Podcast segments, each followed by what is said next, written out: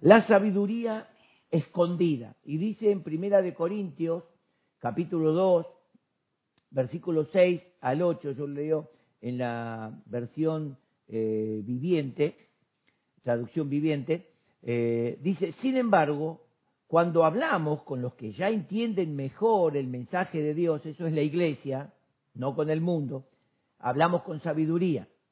Pero no empleamos la sabiduría humana, dice, con la que emplean la gente y los gobernantes de este mundo. El poder que ellos tienen está condenado a desaparecer.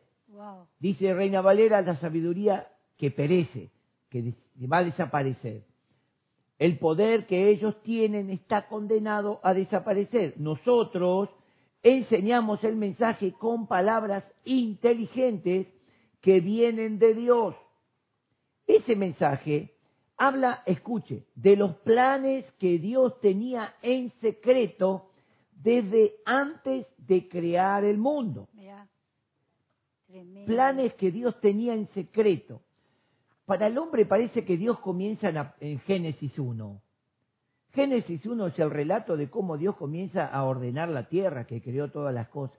Pero Dios, antes de crear todas las cosas, ¿no? Que tenía antes, dice, de crear todas las cosas y el mundo, Dios había planificado algo. Y quiero que entendamos, por eso quiero bajar lo que es la, la sabiduría escondida, ponerla a la altura de, de los chicos, de los niños y de los que les cuesta entender.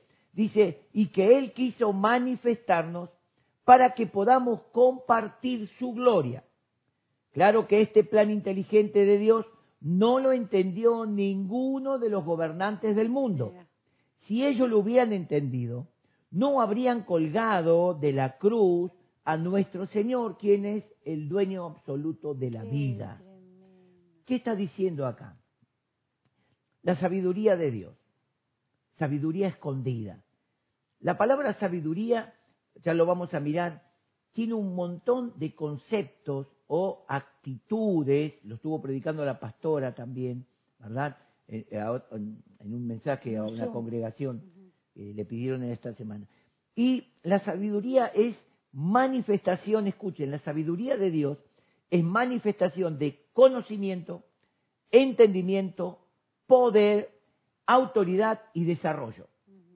O sea, hay, un, hay una planificación, conocimiento y entender lo que, lo que, por qué se va a hacer lo que se va a hacer, entenderlo, poder para desarrollarlo. Ustedes piensen que desde que la tierra fue creada, puesto el hombre y la mujer en la tierra, algunos dicen cinco mil años, otros dicen siete mil, bueno, pero no sabemos qué tiempo pasó desde que Adán fue creado hasta que cayó en pecado. No sabemos, pudo haber pasado cien, como mil, como cinco mil años, no lo sabemos. La Biblia no tiene por qué revelarnos esas cosas, pero algo podemos descubrir, que cuando Caín se escapa después de haber matado a Abel, se escapa a otra tierra, encuentra una mujer, que Caín posiblemente tenía entre 70, 80 años o más, y encuentra una mujer, no una niña ni una mona, encuentra una mujer. ¿Y de dónde viene esa mujer? Si Caín y Abel son los únicos dos, ¿de dónde salió esa mujer? Ahí podemos ver ah, que Adán y Eva se fueron multiplicando antes de la caída. Después de la caída viene el desastre. Uno nace conforme la guía de Dios y el otro nace conforme a la guía del mundo. Caín era del maligno, es decir, Caín en el desarrollo de su vida se empezó a rebelar contra Dios, contra toda cosa buena, se llenó de envidia, de arrogancia. Cuando Abel presenta una ofrenda a Dios y Dios la acepta, Caín usó la competencia, yo también, yo también, oh, y puso lo que él quiso, no lo que Dios pedía. Y cuando él, cuando vos le das a Dios lo que vos querés y no lo que Dios te pide, Dios la desecha. Oh, Dice, Dios no miró con agrado a Caín, como diciendo, qué tipo orgulloso, soberbio, pedante. Y miró la ofrenda y dijo, no, es una ofrenda de la carne, es una ofrenda que no me adora, una ofrenda que no me agrada. Cuando vos le vas a dar algo a Dios, eso tiene que agradarle a Dios, no agradarte a vos mismo. Cuando, cuando vos das algo para agradarte a vos mismo, es como eso que dice, no, yo voy al culto cuando te quería agradar a vos. Vos tenés que vivir en la presencia de Dios, ir al culto para tener comunión con los hermanos. Bueno, acá el poder que tiene Dios comenzó desde la creación de Adán y Eva hasta el día de hoy. Poder para sostener esos planes, un poder sobrenatural. Todas las cosas, guerras, el diluvio, Dios comienza con la familia de Noé, una nueva humanidad. Quedaron ocho personas, quedaron ocho personas en la tierra. Dios comienza una nueva humanidad. Y uno mira y dice, ¿será que sí? Dios tenía un plan, un plan perfecto. Dentro de ese plan, en el capítulo 11, usted puede leer en Génesis, se levanta algo que el diablo comenzó a formar, porque en Génesis 3.15 Dios le dice a la serpiente, la simiente, el hijo de la mujer, la simiente de la mujer, te herirá en la cabeza, destruirá tu reino. Y allí es para estudiarlo y para presentarlo en otro momento. Allí aparece Samiramis y Tamuz, el hijo del dios Sol, que es Nimrod, el dios Sol. Samiramis, que es la reina del cielo, y Tamuz, el niño rey. Qué tremendo.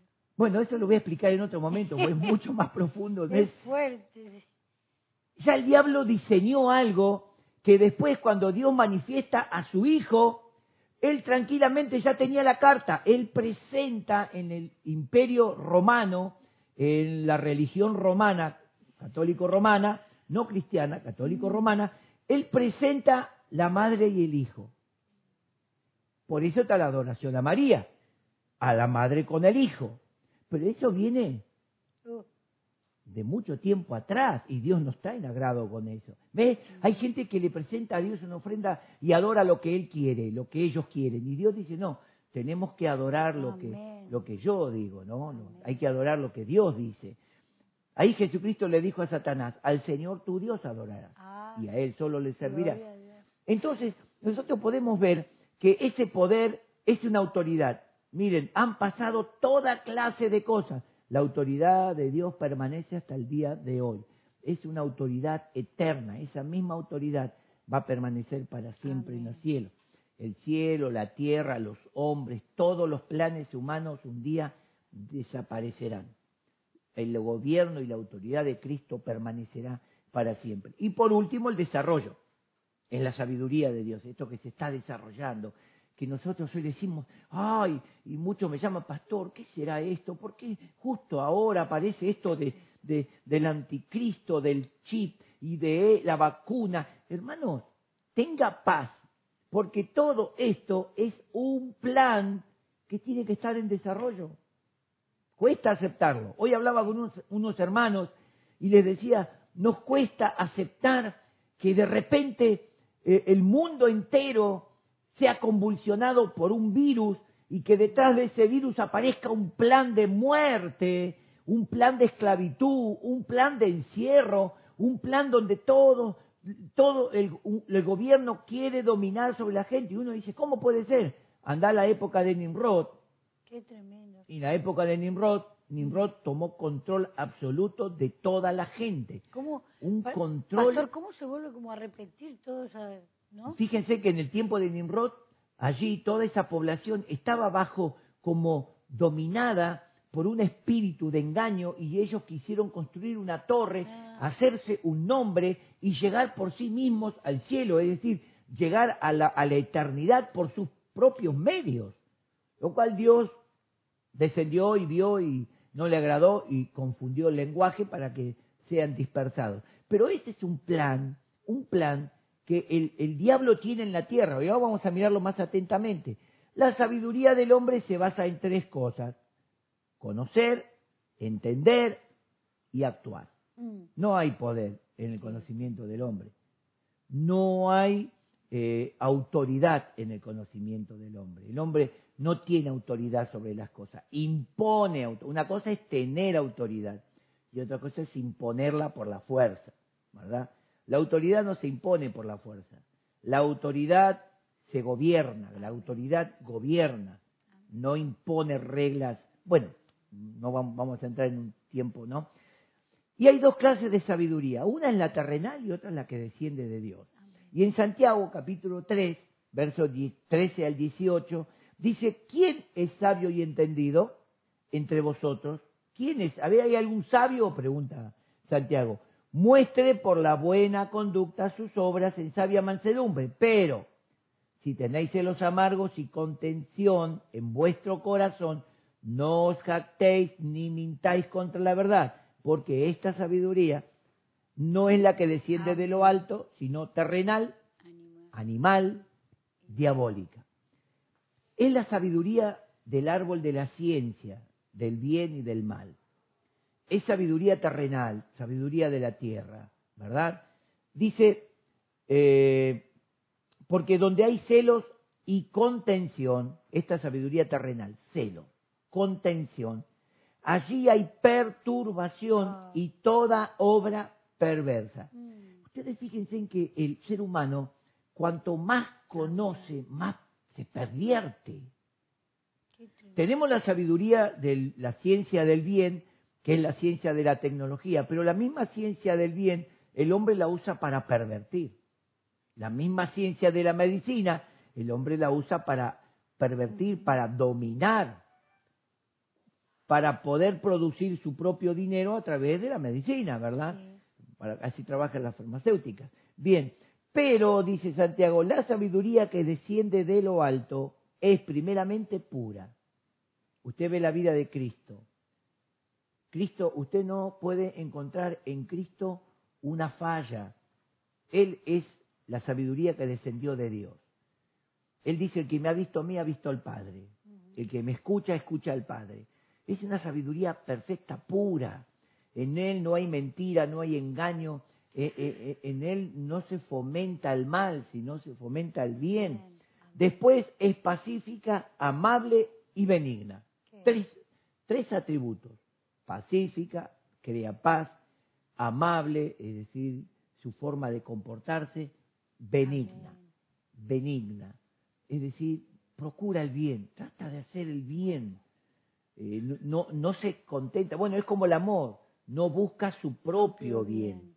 El verdadero amor busca agradar a la persona. El- eh, si realmente los gobiernos del mundo amaran a su población, no harían lo que están haciendo, sino que lo que realmente harían es el favor. Bueno, no vamos a extendernos en esto, porque, como dice el apóstol, hay mucho para hablar y difícil de entender o difícil de aceptar, ¿no? Dice, llena de misericordia y de buenos frutos, misericordia, buenos frutos, sin incertidumbre. O sea, la sabiduría de Dios no te hace pensar, ¿será que Dios va a cumplir? No, no. Cuando nosotros miramos la historia de Dios en la Biblia, Dios todo lo que dijo, todo lo que Él planificó, hasta el día de hoy lo cumplió. Y se sigue cumpliendo. Amén. Todo lo que. Dios habló tiene cumplimiento. Aunque el cumplimiento de lo que Dios planificó hoy afecte un poco eh, el, el estilo de vida humano, ¿verdad? Mm, Eh, porque en una parte el apóstol Pablo dice a los tesalonicenses, es necesario que se desarrolle el mal, mm, ¿verdad? Hasta el tiempo señalado. Es decir, Dios tiene que permitir el mal, porque Dios le dio al hombre la libertad de gobernar y el hombre se llena de maldad y gobierna con malas actitudes. Y Dios tiene que soportar el gobierno malo, porque Él ha señalado un día, un día Dios va a cortar con ese plan diabólico, con esa maldad que el hombre desarrolla en el mundo. Dice, sin incertidumbre ni hipocresía. ¿Qué quiere decir hipocresía? Fingir ser algo y no serlo. Uy, si nosotros miramos hoy, Dios mío, no, no empecemos a nombrar, No, no. Señor, miramos, miramos nuestro gobierno acá, no miremos más el mundo, miramos nuestro gobierno acá y decimos, Dios mío, no, vos decís, no puede ser. Y la gente parece atontada, como creyendo que esa persona llena de hipocresía, de mentira, de engaño, cuántas muertes tiene sumadas, en, digamos, en su cuenta, que va, va, a ser, va a ser el bien para nosotros. Y la gente cree que le va a ir bien. La Biblia dice, díganle al justo que le irá bien. Al justo. Así que yo le digo a los justos, no el que es justo por sus obras, el que tiene la justicia de la cruz Amén, en él. amén. Díganle a ese justo, te va a ir Te va a ir bien. Todo a tu alrededor va a haber pánico, va a haber muerte, desesperación. Pero dile al justo, le irá bien, Le irá le bien. va a ir bien. Amén. Dios le dijo a David, en un momento, dice, caerán a tu lado mil, Sí, diez mil a tu diestra, algo terrible. Mm. Uno se pone a pensar y dice, imagínense que vayas al trabajo y te digan fulano, sultano, mengano murió y el otro y el otro y el otro murieron, vos decís, ¿qué pasó? Y caerán a tu lado mil, diez mil a tu diestra, pero a ti no te llegará, porque has puesto a Jehová, que es mi refugio, al. Altísimo por tu habitación. No te sobrevendrá mal, Gloria. ni plaga Tocará tocará, tu morada. porque a sus ángeles Pastor. mandarán cerca de ti. Entonces vos decís, ay, qué lindo, es una promesa. Ahí está, es lo que promesa. Es el plan divino de Dios. Cuando Dios planificó, yo te dije hasta el día de hoy, Dios está permitiendo el mal en el mundo, pero Él tiene a sus hijos, los tiene bajo amén. guarda, bajo cuidado. Amén. Los ángeles de Dios están con los hijos de Dios. Por eso conviene que todos sus hijos estén bajo la mano poderosa del Señor. Ahí van a Algo parecido cuidados. a Egipto, pastora. Sí, me, me venía a la mente eso. El pueblo de Israel estaba en Egipto, Es en una zona que Faraón le permitió en el tiempo Sí. de José, la tierra de Gosén. Era una tierra de pastoreo, entonces como era una tierra de gente baja nivel, Sí. no eran comerciantes, eran... Bueno, pero cuando Dios suelta, en la décima plaga, Dios suelta al ángel destructor, el ángel de la muerte, antes de eso Dios da una ley y dice, cada uno del pueblo de Israel sacrifique un cordero, símbolo de Cristo. En el día 14 lo sacrificarán y tomarán de la sangre con un hisopo y untarán los postes de las casas y los dinteles de las puertas. Eso será señal de redención. Amén, amén. Dice, y cuando yo salga para destruir, para matar a todo primogénito, veré la sangre. Pastor, ¿y qué pasó con esas familias que no creyeron eso? Bueno, que no eh, mataron no el dice cordero. nada la Biblia. Bueno, pero uno se imagina. Pero imagina, eh, se imagínate, imagina. pastora, que había un montón de judíos que Nah, decían, nah, ¿qué va a está esto que se le ocurre a Moisés, de que, ¡pum!, se le murió el y se primogénito. le murió, sí. Pasó el ángel de la muerte. Se le murió el primogénito. Amén. amén. ¿Dónde está Dios? ¿Dónde está el amor de Dios? Pero Ah, Dios te dio un mandamiento. Sí, amén. Hoy hay gente que está gritando, ¿dónde está Dios? Dios está sentado en su trono, Sí, tiene todo bajo control. Él nos dio una forma en la cual debemos servirle y Él se manifiesta, pero Dios no es inalterable. A Dios nada lo altera, nada lo sorprende. Dios, eh, Dios es todopoderoso. Así que yo estoy, yo estoy tranquilo Conviene. y seguro en. Dios. Yo sé que pase lo que pase, estoy en la mano de Dios. Nadie me puede arrebatar Amén. de su mano. Dios puede permitir que alguien suba y me golpee en la mano de Dios. ¿Verdad? Que algo me, me golpee, pero no dejo de estar en la mano de Dios. Dios simplemente permite una situación Sí. para ver cómo reacciona Daniel. Eh, Si Daniel está confiando en Dios o en su propia fuerza. Entonces, hermano, en esta tarde que estás escuchando este mensaje, pon toda tu confianza en Cristo. No te apoyes en tu propia prudencia, no te apoyes en tu fuerza. Amén. Confía plenamente en Cristo, y la bendición sobrenatural viene. Cuando el apóstol Pablo habla de la sabiduría de Dios en Corintios, ¿verdad? Se refiere a un plan y desarrollo dispensacional. Él dice, la sabiduría oculta, la sabiduría que fue resuelta antes de la creación del mundo. Y esto es algo como para, para, escuche lo que, Dios se propuso crear al hombre, ¿verdad?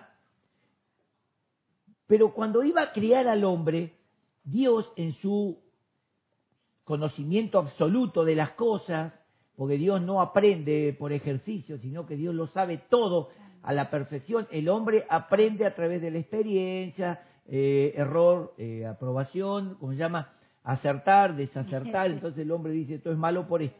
Dios lo sabe todo a la perfección. Entonces cuando Dios dijo, vamos a crear al hombre a nuestra imagen, conforme a nuestra semejanza, y que tenga autoridad, poder y dominio, Dios vio que el hombre no iba a tener la suficiente autoridad para gobernarse, para tener dominio de sí mismo. Y vio que el hombre se iba a rebelar. No por eso el plan de Dios fue anulado. Dios no dijo, ah, no, no, no, no. Si el hombre va a fallar, entonces no, nos conformamos con los ángeles. No, no, no, no. Dios dijo, quiero hacer algo conforme a mi imagen y a mi semejanza. Quiero, quiero hacer algo igual a mí. Que tenga autoridad, libertad, que tenga gobierno, que sea absoluto, único, que sea mío. Y creó al hombre. Pero antes de crear al hombre, ya preparó la salvación. El apóstol Pedro, capítulo 1, primera de Pedro 1, 18 dice que no fuimos comprados por precio de oro y plata, sino con la sangre preciosa de Cristo, como de un cordero preparado, sacrificado antes de la fundación del mundo. Usted va a decir, ¿cómo? ¿Cristo estaba muriendo en la cruz? No, no, no. Ya Dios planificó nuestra redención antes de crear todas las cosas, como dice acá, la sabiduría escondida, la cual Dios preparó antes de la creación de todas las cosas. ¿Ve por qué le digo que estoy bajando un poquito los decibeles? Usted va a decir como que Dios tenía, Dios tenía todo preparado. Dios está mirando la maqueta y, Dios en esta maqueta, que no sé, que quedarán eh, 30, 40 años más, 10 años más, no sé, no sé cuánto quedará. Dios ya tiene todo bajo control, Dios sabe todo lo que va a pasar. Todo, todo. Dios sabe lo que está pasando en el milenio, porque ya Dios sabe lo que va a pasar en el milenio. Aparte, unas cosas la escribió en la Biblia, sabemos lo que va a pasar en el milenio. Dios sabe cómo el enemigo se va a levantar después del milenio, que será suelto un corto de tiempo.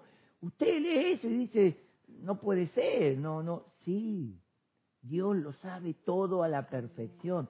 Algunas cosas las reveló en la palabra como para que nosotros sepamos que Él tiene todo bajo control. Yo estoy seguro en Cristo. Yo, yo me pongo así y digo, a ver, Señor, ¿qué viene en el próximo capítulo? Porque es la realidad. Dios lo sabe todo. Nosotros estamos aprendiendo y estamos siendo iluminados por lo que sucede. Dios ya lo, lo sabe todo. Pastor, me vino esa canción que me gusta de, de este pastor. ¿Para qué te vas a preocupar si yo tengo a mi papá? que está en control de todo. Eh, ¿Cómo se llama el pastor? Marco Brunet. Marco Brunet, que me encanta esa canción. ¿De qué me voy a preocupar si yo tengo a mi papá? Ah, que él tiene control es de la realidad. Es, la realidad, es, es algo es algo absoluto, confiar en el Señor es lo más grande que el ser humano puede hacer en la tierra, tener es una herencia que comienza en Cristo y permanece para la eternidad. Aparte uno va llevando toda esta situación descansando en Él, porque ¿qué puedes hacer más de la cuenta? Ahora, seguimos un poquito más. El apóstol Pablo le dice a los Efesios, en el capítulo 3 de Efesios, versículo 8 al 11, a mí dice, ah. que soy menos que el más pequeño de todos los santos, porque él persiguió a la iglesia, como dice en Gálatas, léalo después. Dice, me fue dada esta gracia de anunciar entre los gentiles el evangelio de las inescrutables riquezas de Cristo, incalculable, alguna riqueza inescrutable significa incalculable, imposible de, descifrar, donde todos los cálculos que el hombre puede hacer en la mm. tierra es menos uno, es menos uno, las, las riquezas de Cristo, pensar que Cristo oh. es el creador de todas las cosas. Si usted lee el Evangelio de Juan 1.3, dice, por Él fueron hechas todas las cosas. Y sin Él, sin Cristo, nada de lo que ha sido hecho fue hecho. Así que en estos días estaba charlando con unos hermanos y decir, de la nada, Dios creó los distintos tipos de madera. Póngase a pensar algo sencillo. Algo sencillo pero que es profundo. Dios dijo, voy a crear la madera que nosotros conocemos de cedro, la madera de algarrobo. ¿Cómo, puede ser que Dios haya creado, Dios le dio a esa semilla, ¿Qué? la, la- eh, ¿cómo podemos decir? Las propiedades para que esa semilla siempre dé algarrobo. Que otra semilla sea semilla de cedro. Que la otra sea de pino, diferentes Ay, estilos de pino. Usted dice, no, no puede ser. Y si nada Qué existía. belleza, sí, es Nada existía. Y Dios dio una orden. Le dijo a la tierra, produzca. Es decir, pum, pum, soltó la, la, la palabra de Dios, creó la semilla y la semilla desarrolló No, árboles. es una maravilla. Decime si no es una riqueza No, es una maravilla. que uno se pone a, a- a- a tratar de descifrar. Hoy los botánicos tratan de descifrar Ay. todas esas riquezas naturales, vegetales, y se llenan de maravilla y de asombro y dicen, no puede Sí. ser. Imagínate lo que es, como dice Pablo, cosa que ojo no vio ni oído oyó, Ay, no, no, es son las que Dios ha preparado. Cosas inescrutables, riquezas de Cristo. Y lo más hermoso es que vos y yo somos herederos de eso. Ah. que Oh, ya lo tenemos, ya es nuestro. Wow. Un día se nos va a manifestar cuando estemos con Cristo. Nadie lo va a impedir. Y hoy nos asombramos con todo lo que está sucediendo y es una milésima, podríamos decir. Pastor, solamente nosotros pues la podemos perder. No, no, no, desde. Dios Por eso estoy la hablando que ninguno, ninguno se Nosotros distraiga viendo lo que acontece en el mundo, tratando de decir que Dios perdió el control o que Dios está ausente. No, no, Dios está presente. Amén, Todo esto está planificado. amén. Dios está permitiendo que el ministerio del anticristo esté llegando a su desarrollo, que un día se manifieste y Dios culmina con el mal. Ajá. Desde ya, no vamos a sufrir ciertos sí. males, ¿verdad? Pero tranquilo, Dios tiene el control. Amén. Ahora dice, y de aclarar a todos cuál sea la dispensación del misterio escondido desde los siglos en Dios, que creó todas las cosas para que la multiforme sabiduría de Dios, escucha iglesia, sea ahora dada a conocer por medio Amén. de la iglesia a los principados y potestades en los lugares celestiales conforme al propósito eterno que hizo en Cristo Jesús nuestro Señor. Señor. Quiero resumirte esto. Todo lo que Dios creó y desarrolló hasta la cruz, hasta la cruz, yo te estoy hablando hasta la cruz, fue un misterio, algo que nadie entendió, nadie entendió. Mirá, este misterio en sabiduría es el plan de Dios para lograr salvar al hombre, para que de alguna forma Dios poder alcanzar al hombre. Satanás no conocía este plan. Satanás desconoció el plan. Entonces cuando Cristo nació, ¿verdad? Ahí nosotros conocemos la historia que vienen los magos y le dicen a Herodes, Sí. ¿dónde está el rey de los judíos? ¡Eh, acá! No, no, no. No vos, vos no. El verdadero rey de los judíos. Uy, ahí se... Su estrella vimos y él ha nacido en este tiempo. El que hay un rey especial, Oh. hay un rey celestial. Opa. Eh. Competencia, mm, dijo Herodes. Eh, bueno, eh, yo les doy permiso, búsquenlo. Cuando lo encuentren, comuníquenme, así voy y le adoro también. ¿Qué? Lo quería matar. Como se sintió burlado porque lo- los magos fueron, encontraron a Cristo en la casa, lo adoraron, le dieron sus ofrendas, su presente y volvieron avisados por un ángel, avisados en sueño, volvieron a su tierra por otro camino. Herodes se encontró burlado y dijo, Ah. yo sé lo que voy a hacer. Así que en Belén, ahí está la, la- eh, la cuna del Cristo, mandó sus ejércitos que maten a todos los Oh, niños qué- varones Qué de dos años para abajo. Usted dice, ¿por qué de dos años? Porque ya hacía más de un año que Cristo había nacido. Ya había, pas- había salido de Jerusalén, ya estaba en su casa.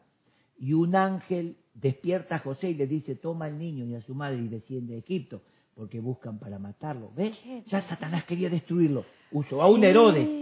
A ver, a ver, a ver. ¿A quién está usando hoy? Bueno, no, no, no, no entremos. ¿A quién está usando para matar a la iglesia? ¿A quién está usando para destruir al cristiano? Para destruir al Hijo de Dios. Vos pensás, yo no voy a decir a quién está usando porque me pongo en un compromiso. Muchos van a decir, eh, pastor, no diga esas cosas, queda feo. Y es feo, pero es la realidad. Es como el murciélago. ¿Vio el murciélago? Usted no tendría un murciélago de mascota. Por ahí algunos sí. ¡Qué asco! Qué feo, dice. Pero es una realidad.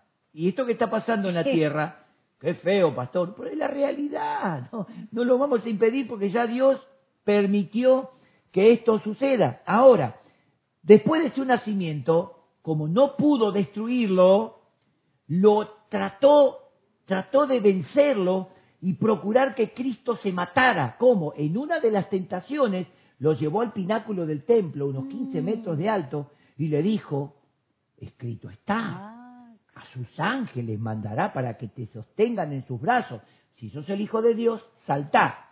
Imagínate que Jesús se pusiera en el estado pedante, soberbio, como algunos pastores y algunos, yo soy pastor, así que, y dice, sí, vas a ver, ah, ahí voy, ah, agarrame papá, ¡pum! Se terminó el Cristo. Se terminó el Cristo, porque si Cristo se tiraría de ahí, Dios no lo mandó a tirarse de ahí, ¿verdad? Era una tentación.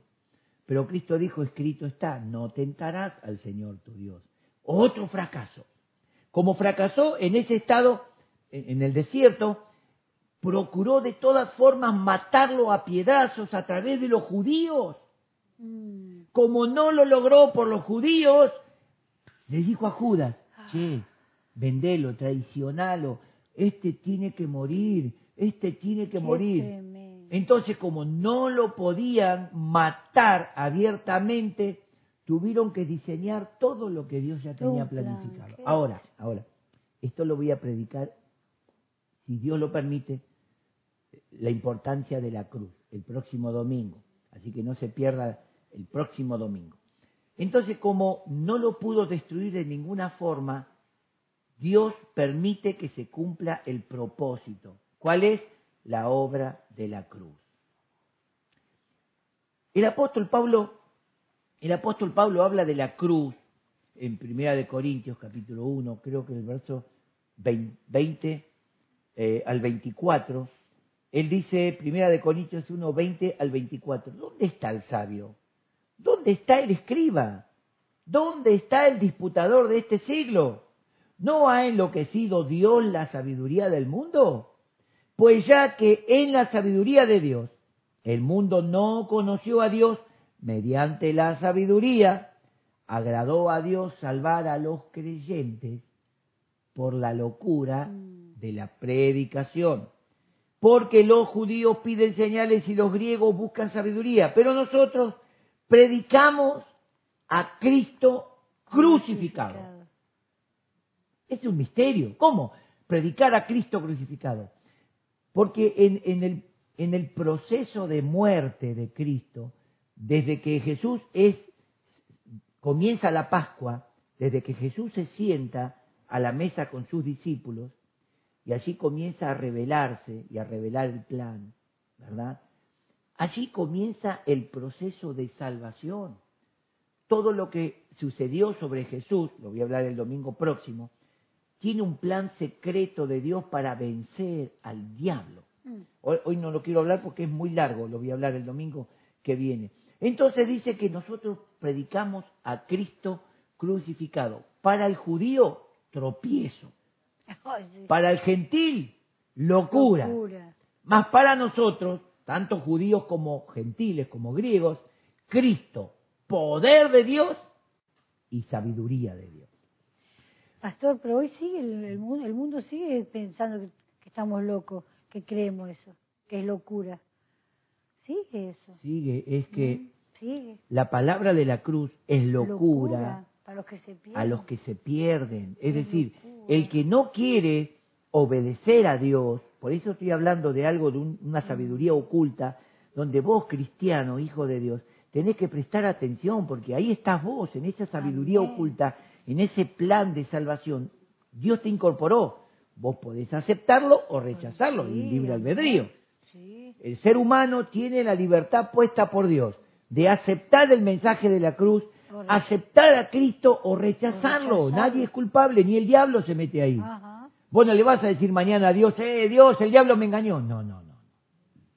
vos no recibiste la palabra de la cruz, no quisiste aceptar el mensaje de salvación. Y es tan personal. Es personal. Ahora, vean esto. Hay un relato de Gigi Ávila que él cuenta, contó en uno de sus mensajes. Yo justo estaba era en la cancha de Huracán, ¿verdad? Eh, él contó el, el- el mensaje, en el mensaje, él cuenta una visión que Dios le mostró sobre la cruz. Y cuando Cristo estaba muriendo, y él suelta los siete principios de la cruz, porque hay siete, siete palabras, siete principios establecidos en Cristo en la cruz, ¿verdad? Hay siete principios. Cuando él está soltando los principios, todos los demonios dando vuelta, tratando, por eso dicen que el cielo se oscureció. Todo el imperio de maldad descendió sobre Cristo en la cruz.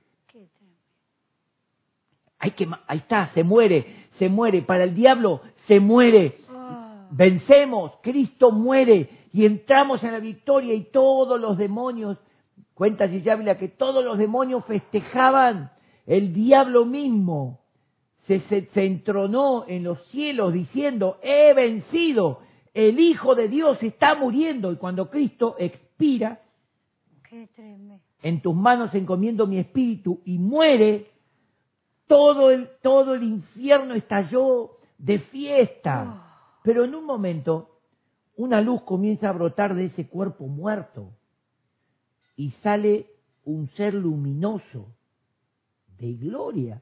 Qué tremendo. Era el espíritu eterno de Cristo, Aleluya. que estaba encerrado en un hombre que tenía que morir por los pecados. Ese es el misterio. Esa es la sabiduría oculta.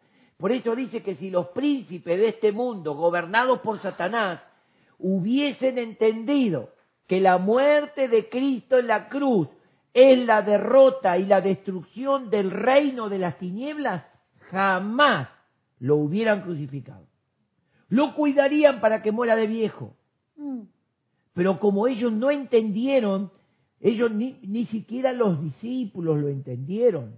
Hermanos, cuando nosotros leemos el capítulo 16 de Mateo, verso 21 en adelante, eh, dice, dice la Biblia, a partir de ese momento Jesús comienza a declararle a los discípulos que es necesario que él suba a Jerusalén y sea tomado por los ancianos y por los gobernantes y muera en la cruz y resucite al tercer día. Cuando Jesús suelta ese principio, esa revelación, aparece Pedro. Y usted dice, ¿por qué Pedro se opuso? Es que Pedro, unos, versículos antes, él recibe una revelación del Padre cuando Jesús pregunta, ¿qué dice la gente del Hijo del Hombre? Profeta. ¿Y qué dicen ustedes? Todos los discípulos se quedaron pensando en lo mismo. Es como que la iglesia hoy, Jesús es un mártir de la cruz. Jesús, no, no, no, Jesús es la salvación del hombre. Amén.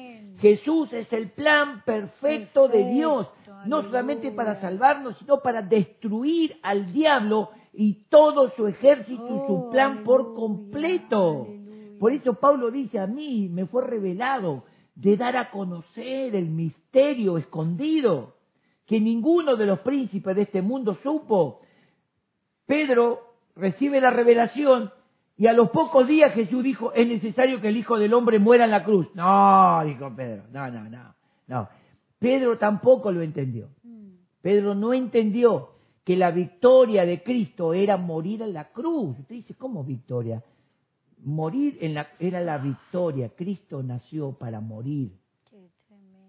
Nació para morir por, lo- por nosotros. Nació para morir por nuestros pecados. Ese es el misterio. Misterio que la gente no lo puede entender y hay muchos cristianos que no lo entienden. Mm, Lloran en la Pascua, lloran la muerte de Cristo. Desde ya que provoca un poco de tristeza. Pero la Biblia, Jesús dijo, cuando yo muera en la cruz, el mundo se alegrará y ustedes se entristecerán. Pero volveré a vosotros, me manifestaré y se alegrarán y su alegría, su gozo será para siempre. Amén. Es el gozo de la iglesia. Nosotros tenemos el gozo de que un día Él viene a buscarnos. aleluya. No va a haber diablo, no va a haber gobierno terrenal ni anticristo, no va a haber nada ni nadie que pueda detener que la Oh, iglesia de Cristo sea llevada Amén. a su lugar preparado por el. Padre. Entonces, por eso Pedro se le opuso a Jesús. Y Jesús le dijo una palabra un poco fuerte, Pedro, te pusiste en el lugar del diablo, ¿eh?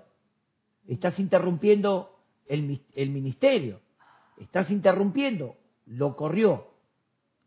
Quiere decir que el plan perfecto de Dios no era el niño en el pesebre, eh, iglesia, eh, bueno, yo conozco cristianos, carvan el arbolito, ponen el pesebre y lo miran con cariño, ya está, eh, ya está, ya pasó, no miré con cariño porque es un muñequito. El fin de Dios no era el pesebre, el fin de Dios no era eh, que Jesús haga milagros, el fin de Dios a través de Cristo era que Él muera en la cruz y destruya el poder del diablo.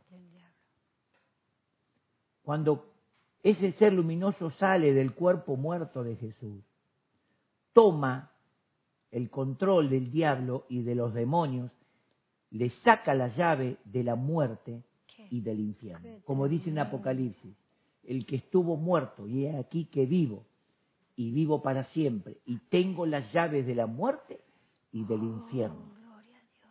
Tremendo, hermano. Qué, qué profundo. Tenemos un Cristo que tiene poder sobre la muerte y sobre el infierno. Qué Quiere decir que la iglesia puede entrar en un estado de oración donde puede impedir la muerte. Puede orar y decirle, Señor, declaramos vida, Amén, amén. declaramos vida en el nombre de Jesús. Y, y- Sí, y Dios concede la vida, porque si Él te entrega las llaves, o sea, no cualquiera puede orar, Mm. ¿verdad? La llave no fue entregada a los doce, la llave le fue entregada a Pedro. Y Pedro tenía que abrir con el mensaje, tenía que abrir la puerta de salvación. Fue Pedro el que habló a los, a los judíos, fue Pedro que habló en Samaria, fue Pedro que habló a, a los a Cornelio, fue Pedro que abrió la puerta. Luego continuó el ministerio de Cristo, pero Pedro tenía la llave. Recuerden que donde había un avivamiento, iba Pedro, ¿verdad? Entonces, qué importante es entender que cuando Dios, Dios te da una llave, hoy, gracias a la muerte de Cristo en la cruz, tenemos total libertad Gracias, y autoridad Amén. sobre todo mal del Amén, enemigo. Eh, los que los que vieron la serie de Jesús, creo que ya terminó, ¿verdad? La serie de Jesús, creo que terminó el viernes pasado, no sé si, si terminó o todavía tiene que resucitar, no sé, yo no lo estoy siguiendo, ¿no? Los que lo vieron o lo están viendo, si escucharon y leían los textos que aparecían ahí, eh, se nos tiene que en- encender la- la- el entendimiento de cuál es el propósito. Eh, por ejemplo, eh, yo vi uno de los últimos capítulos cuando él estaba, se basó en el capítulo, en el Evangelio de Juan, en el capítulo ca- 13, 14 en adelante, donde él dice, no estén tristes, si creen en Dios, crean también en mí. Yo voy a preparar un lugar para ustedes, porque en la casa de mi padre hay mucho lugar. Si así no fuera, yo se los diría. Él está soltando una revelación, Mm. una, una revelación celestial. En la casa de mi padre muchas moradas hay. Si así no fuera, yo se los hubiera dicho, pero voy a preparar lugar para vosotros. Y la gente lo mira la película y escucha y no escucha, No, escucha y no Como- escucha Lo toma como una y no novela. entiende. Mm. Y está, está diciéndote que Cristo Jesús no te planificó para esta tierra, te planificó para la eternidad. Te salvó para la eternidad, no te salvó para hacer algo acá nomás en la tierra. Acá tenemos un ministerio que tenemos que llevar adelante, reconciliar al mundo con Cristo. Así como, digamos, hoy la gente mira la película, lee la Biblia y no la entiende, así tampoco los discípulos lo entendieron. Dice la Biblia que después de resucitado, Jesús se le presentó el, el Evangelio de, de Lucas, capítulo 24, dice el verso 45, y les abrió el entendimiento para que comprendieran la escritura. Y les dijo, Así era necesario que sucediera, que el Hijo del Hombre muriera, resucitara de los muertos y entrara en su gloria, y se predicase en su nombre el arrepentimiento y el perdón de pecados en todas las naciones. Ustedes son testigos de eso. Amén. Ahí les abrió el entendimiento y los tipos la entendieron. Y yo oro para que vos entiendas, te- entiendas esto. Mateo está diciendo que el Cristo, el Hijo del Dios viviente, tuvo que morir en la cruz para rescatarnos, para vencer al diablo, para destruir todas las obras de Satanás. Primera de Juan, capítulo 3, versículo 8, dice, el que practica el pecado es del diablo, porque el diablo peca desde el principio. Es pecador desde, la- desde el tiempo que se reveló allí en los cielos. Para esto apareció el Hijo de Dios. ¿Para qué? Para deshacer las obras del Amén, diablo. amén. Y acá, acá, está el misterio que se está revelando. Oh. La iglesia tiene autoridad y poder sobre las obras del diablo. Amén. La iglesia tiene poder y autoridad sobre las obras del diablo porque Cristo destruyó, deshizo las obras del diablo. El diablo puede levantarse con todas las amenazas. La iglesia tiene autoridad Amén. para frenar Amén. toda ola de muerte. Gloria Por eso digo, en este tiempo, con el COVID, con todo esto, es una amenaza mundial. La iglesia no puede tener miedo a eso. Es verdad, a mí me, me causa tristeza ver tantos cristianos aterrados, sí, pastor, pero esto, esto es en serio, no, pero esto va en serio. No, es como, como diciendo, ya está, ya está, ya el diablo venció acá. No, eh, Dios. Dios, Dios tiene poder absoluto, Amén, control. amén. Y ese poder y ese control Dios lo dio a la iglesia. Cuando usted lee en Efesios capítulo 1, verso 20 en adelante, dice que sometió todas las cosas bajo sus pies, Cristo, y lo dio por cabeza, gobierno, autoridad, sobre todas las cosas a su iglesia, la cual es su cuerpo, la plenitud de aquel que todo lo llena En todo. en todo. Amén. Quiere decir que eh, la iglesia no puede vivir Mm. eh, pastor, ¿y cómo hay tantos pastores que se enferman? Los pastores, miren, los pastores nacen, crecen, se desarrollan y mueren. Y se enferman también. No son eternos. Los pastores tienen hambre, los pastores se tienen que bañar, ¿o no? Sí. Los pastores tienen que usar perfume, los pastores tienen que hacer las cosas de la casa, los pastores tienen que amar a sus esposas y amarlas de verdad. Los pastores pueden enfermarse, pero también pueden ser sanados Amén. si utilizan el poder de Dios. Amén. Y si los pastores mueren, mueren. ¿Qué, ¿Cuál es la, la, la eh, eh, cómo se llama? Lo, lo terrible que murieron, murieron, hermanos. El año pasado, sin COVID, murieron un montón de pastores. Sí. Amén. Pastores, cristianos, hermanos, lindos hermanos de la fe. Por ejemplo, Stanislao Marino, como hace como dos o tres años que falleció o No más, sé, más. un siervo de Dios, pastor, cantante maravilloso, murió y no había COVID. Y nadie hizo tanta propaganda. ¡Ay, murió Estanislao Marino! Hoy muere un pastor y ay, se le cae la moral a media iglesia diciendo, "Oh, murió. Y quiero decirte algo, hermano, vos que me estás escuchando. Mañana te vas a morir. Ay, pastor, vas, vas- a aterrorizar a los, a los hermanos. o tenés la vida comprada en la tierra. Vos semilla no sos. Mañana te podés morir. Y que por eso Dios no te ama. Y si Dios decide cort- que se te termine tu vida y tu ministerio acá, a- a- mañana pasado, ¿por eso deja de ser Dios? No. ¿Por eso su poder se limita? No. Por eso la iglesia tiene que decir, no, mira cuántos pastores murieron, no sé qué vamos a hacer, estamos en el horno. No. Hermano, que muera, que se muera quien se muera.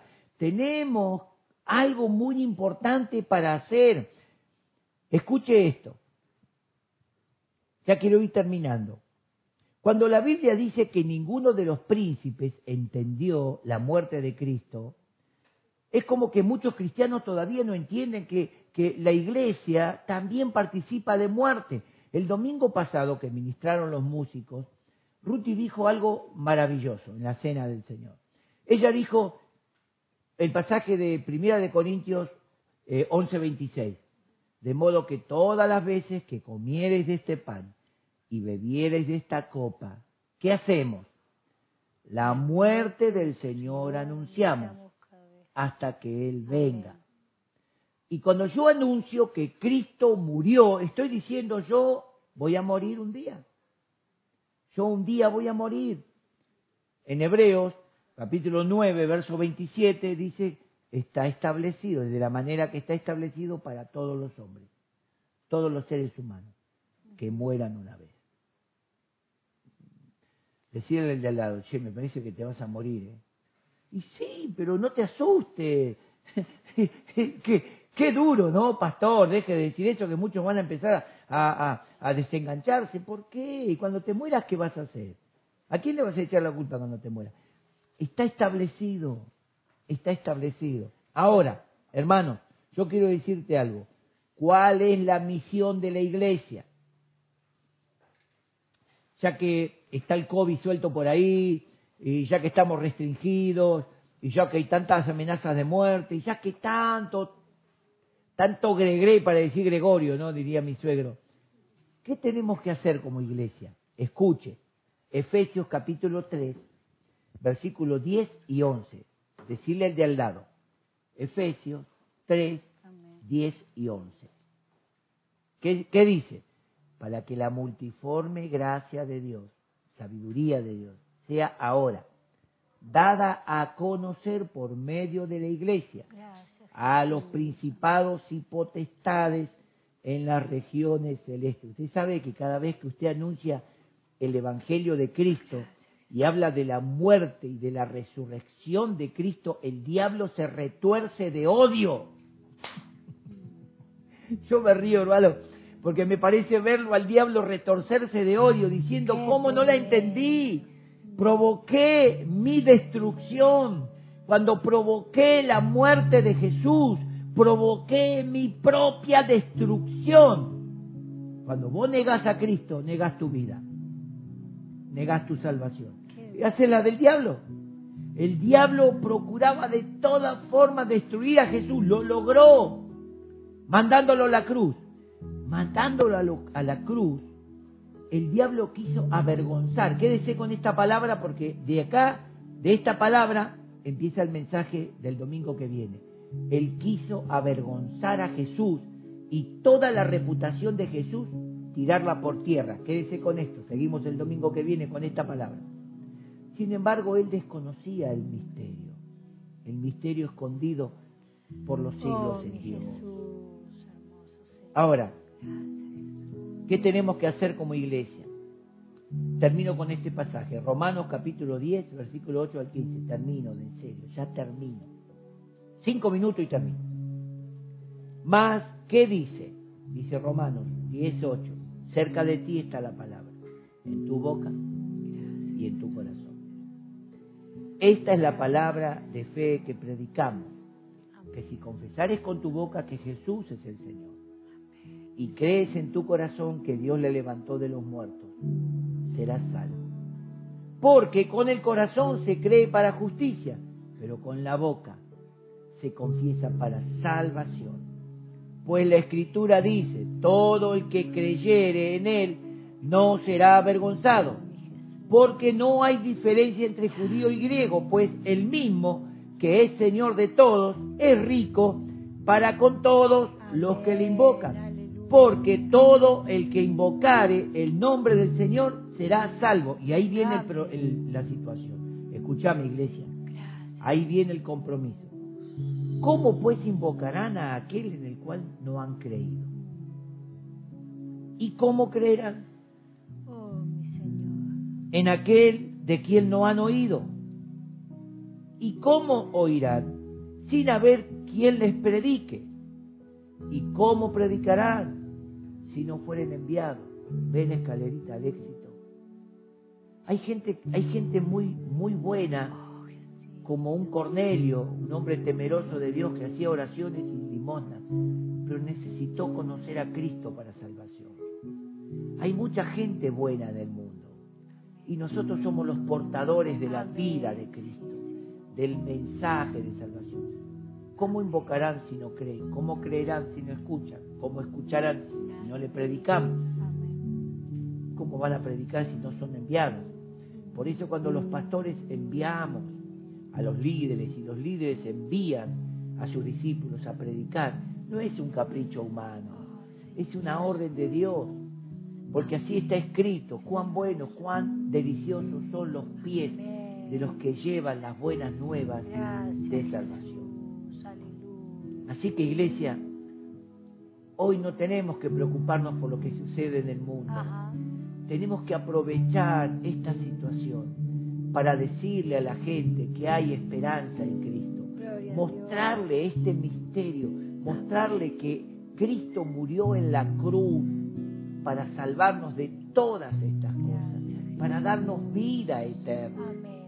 Y esa es la revelación máxima de Dios, la sabiduría escondida. Hoy la iglesia tiene la sabiduría revelada. Hoy no podemos decir, y qué sé yo, no sé si Dios va a cumplir, Dios va a cumplir.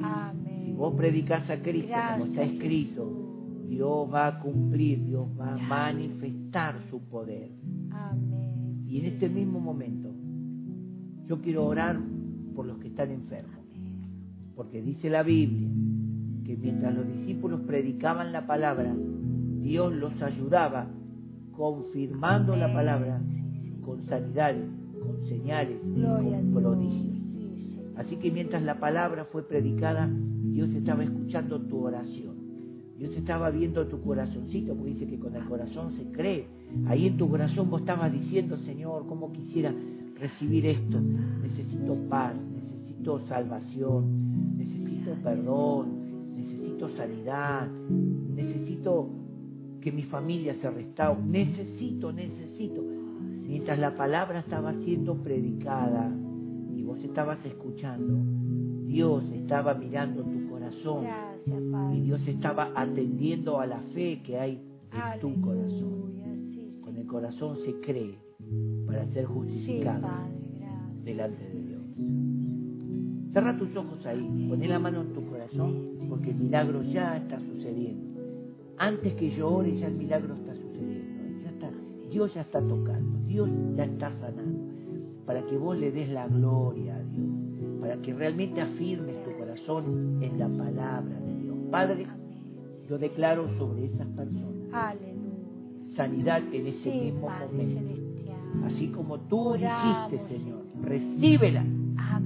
Yo digo en el nombre de Jesús ahora, a todo aquel que está escuchando, todo aquel que tiene una petición y su mano en el corazón, declaro sobre tu vida un milagro en este mismo momento. Sobre tu familiar que estás pidiendo y orando por él, declaro ese milagro. Sobre esa persona que tú tienes presente al Señor en oración, en este mismo momento, los ojos de Dios, los oídos de Dios están sobre tu vida. Él está atendiendo a tu petición, a tu oración. Yo simplemente oro para confirmar tu fe para que tu fe sea confirmada en la oración y recibas en este momento el milagro, recibas en este momento la sanidad, recibas en este momento de parte de Dios, en el nombre de Jesús, recibas ese poder, esa unción, ese milagro, esa sanidad, bautismo del Espíritu Santo que los dones de Dios comiencen a manifestarse en, tu vida, seguramente estás sonando diciendo, Señor, ¿cómo quisiera tener la unción de Jesús, de los discípulos? Bueno, te quiero decir algo, la tenés. En el nombre de Jesús oro y declaro que sobre ti está el Espíritu de Dios y si el Espíritu de Dios está sobre ti, ya te ha ungido.